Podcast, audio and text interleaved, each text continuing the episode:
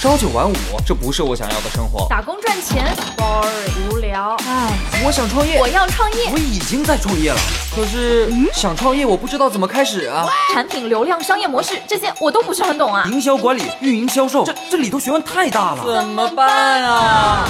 想创业不懂项目挑选，想经商不知商业技巧。乐客独角兽创业导师崔磊，商业小纸条苏南为您一一解答，一一解答。欢迎进入今天的创业找崔磊。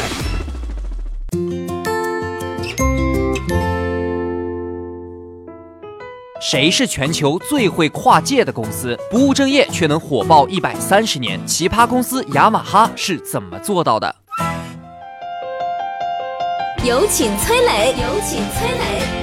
我们经常说啊，创业要专注，要在自己的赛道深耕。但有家公司偏偏不务正业，不停的玩跨界，依然非常成功，而且属于长盛不衰型。这家公司是什么呢？就是雅马哈。听过雅马哈的人可能都知道，它是卖摩托车的。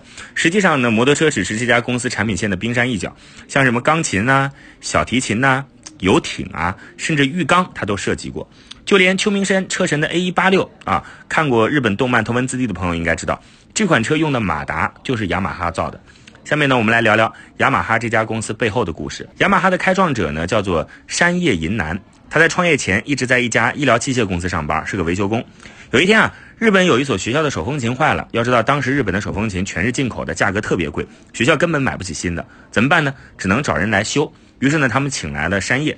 没想到一会儿就修好了。这个山叶在修理的过程当中发现啊，手风琴制作起来其实没那么难啊。美国进口的要五十四美元。如果我来做，能把价格降到三美元。经过六十三天的反复试验，日本第一台国产的手风琴终于诞生了。为了验证自己做的产品是否成功啊，他和朋友把琴从小镇带到了千里之外的东京。结果呢，让他很受打击，因为这个琴的外形啊虽然很像，但是这个音律完全不准啊，弹出来的这个乐曲是五音不全。山叶没有这样放弃。他留在东京研究音乐理论，就是为了把手风琴的音律给校准。学习了两年音乐以后，他的第二台手风琴终于成功了，而且还拿到了日本的可替代进口风琴的认证。一八八九年，山叶成立了手风琴制作所，这就是雅马哈的前身。手风琴造出来了，山又想着，哎，我来尝试一下造钢琴。一年之后，他又造出了日本第一台钢琴。紧接着，雅马哈就在乐器行业一发不可收拾了，什么小提琴、大提琴、吉他、口琴，只要是乐器，他都能造出来。你说乐器做的好好的，这个山叶怎么又不满足了呢？哎，他发现这个造乐器啊，不就是琢磨这些木头嘛？这不是跟造家居的原理差不多吗？那我可以把雅马哈在木制品领域积累的工艺用到家居制造行业当中去。哎，就这样，雅马哈跨界进入了家居领域，还做成了日本知名的家居公司，就连日本空军都看上了它。你看，雅马哈做木头这么在行，干脆呢来帮我造飞机螺旋桨吧。日本空军给雅马哈一台发动机，让他用来测试螺旋桨。在测试的时候呢，山叶发现，哎，这发动机老是出故障，动不动就不转，不靠谱。他把桌子一拍，算了，我自己造一台可靠的发动机来完成这个测试吧。哎，这简直是太耽误我的工作了，搞得我螺旋桨都做不好。一鼓捣，雅马哈造出了最强大的发动机。这次跨界让他进入了机械制造领域。那雅马哈接下来还会怎么玩跨界呢？我们有请商业小纸条来跟我们谈一谈。嗨，大家好，我是崔磊。下拉手机屏幕，在节目简介里有我的个人微信号。朋友圈我会分享创业思考、商业观察，以及和支付宝、抖音等巨头合作的创业好项目，欢迎您来交流。我们的创业平台乐客独角兽已经汇聚了三万多名各行各业的创业者，欢迎您来寻找资源。有请商业小纸条，请商业小纸条。雅马哈造出了强大的发动机以后，它在机械制造领域变得一发不可收拾了。为什么呢？因为发动机可是很多机械产品最关键的零部件，心脏是吧？啊，那既然发动机都被搞出来了，雅马哈想，干脆我造摩托车吧，啊，其他的不都是配件吗？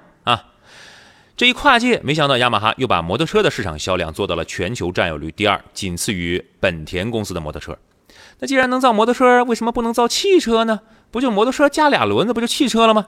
哎，这时候日本的丰田汽车老板听到这消息啊，吓坏了，说你这雅马哈没完了是吧？啊，你你造乐器的，你造了发动机，造发动机，造了摩托车，你你你还想造汽车啊？于是丰田老板主动找到雅马哈，啊，请他吃饭啊，请雅马哈老板吃饭，吃饭就是这这这酒过三巡说话了，说哎，嗯，哥俩哈，咱们合合作吧，合作。啊，以后你雅马哈呢，就是我丰田汽车的发动机供应商啊，你别造汽车，挺挺累的啊。跟你说，兄弟，当你兄弟跟你说这是真话啊，造汽车特别累啊，这玩意儿还费钱啊，你就你你集中精力造你的摩托车啊，汽车这方面呢，咱俩合作啊，你躺着挣钱。这个精明的丰田老板呢，还跟雅马哈签了一个叫避免商业冲突的协议，这协议里就写明白，不允许雅马哈涉足汽车制造行业。哎，雅马哈老板竟然签字了哈，就用这一招，丰田就避免了呃跟雅马哈啊日后成为强大的竞争对手。后来汽车市场开始兴起啊，丰田赚了很多钱，稳稳占据世界五百强榜单前十。雅马哈这后来看了后知后觉，心里也痒痒，但是已经错过了最佳时机，而且前面还有那一纸协议呢啊。那既然不能造汽车了啊，这雅马哈就想，那我那我不光给你丰田提供发动机哈。我给别的汽车厂也能提供发动机。后来呢，雅马哈竟然成为了福特、沃尔沃等知名汽车厂商的发动机供应商，同样享受到了汽车工业快速发展带来的红利，也赚了不少。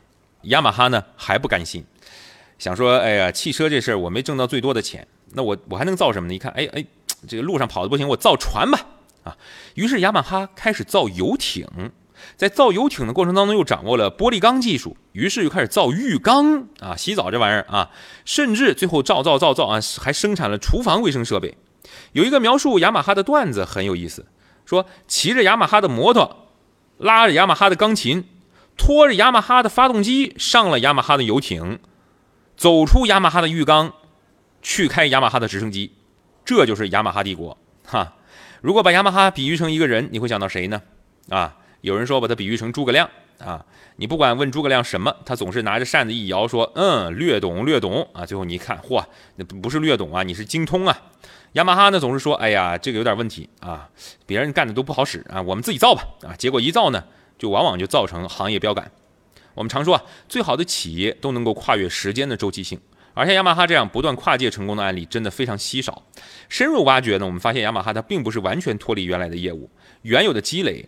去玩跨界的，而是在原有的业务当中，发现自己掌握的某一项技术能力能够迁移到新的行业，或者遇到某个问题必须解决，这样一跨界才容易做成。企业的边界可以不断扩张，但是在原有的能力基础之上再去做迁移，再去做创新，才更能成事儿。不管是企业还是个人，我觉得都应该从舒适圈踏入到学习区，也就是一只脚踩在原有的积累上。一只脚探索新的未知区域，而不是完全待在舒适区，或者直接踏入完全未知的恐慌区，这样才更利于企业和个人发展。我曾经呢跟很多创业者沟通过，发现创业者最大的痛点就是缺少资源、缺少链接。于是呢，我们创立了创业者社群“乐客独角兽”，现在啊已经有三万多人了。有人在这找到了创业机会，找到了客户、渠道商、投资人。下拉手机屏幕，在节目简介里边有我的个人微信号，我在社群等你。